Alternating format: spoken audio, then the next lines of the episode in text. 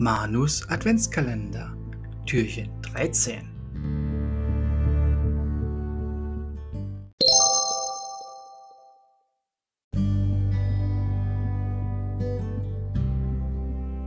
Im Zauber der weihnachtlichen Klänge.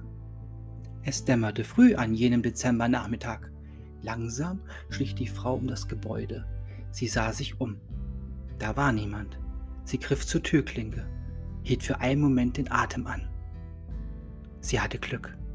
Die Tür war nicht verschlossen. Noch einmal blickte sie zurück. Eine fast feierliche Stille lag über dem Friedhof, der die kleine Dorfkirche umsäumte.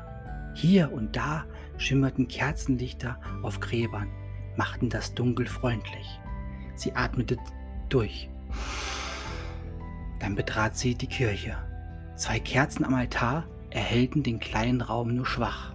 Sie legte ein paar Münzen auf den Altartisch, entzündete weitere Kerzen und nahm zwei Kerzen und stieg die schmale Holztreppe hinauf zur Empore.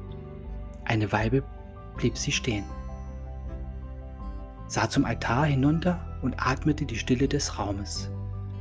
Sie liebte diesen Moment in jedem Jahr wieder und sie spürte, wie der Stress der vergangenen Wochen bedeutungslos wurde, wie all die Sorgen an Wichtigkeit verloren.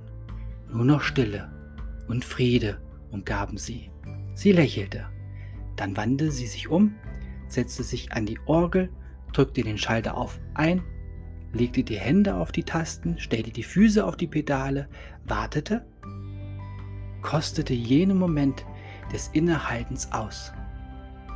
Dann begann sie zu spielen. Händel, Tochter Zion, freue dich. Und die Weihnachtszeit war für sie nun endlich gekommen, leise im Zauber der Klänge.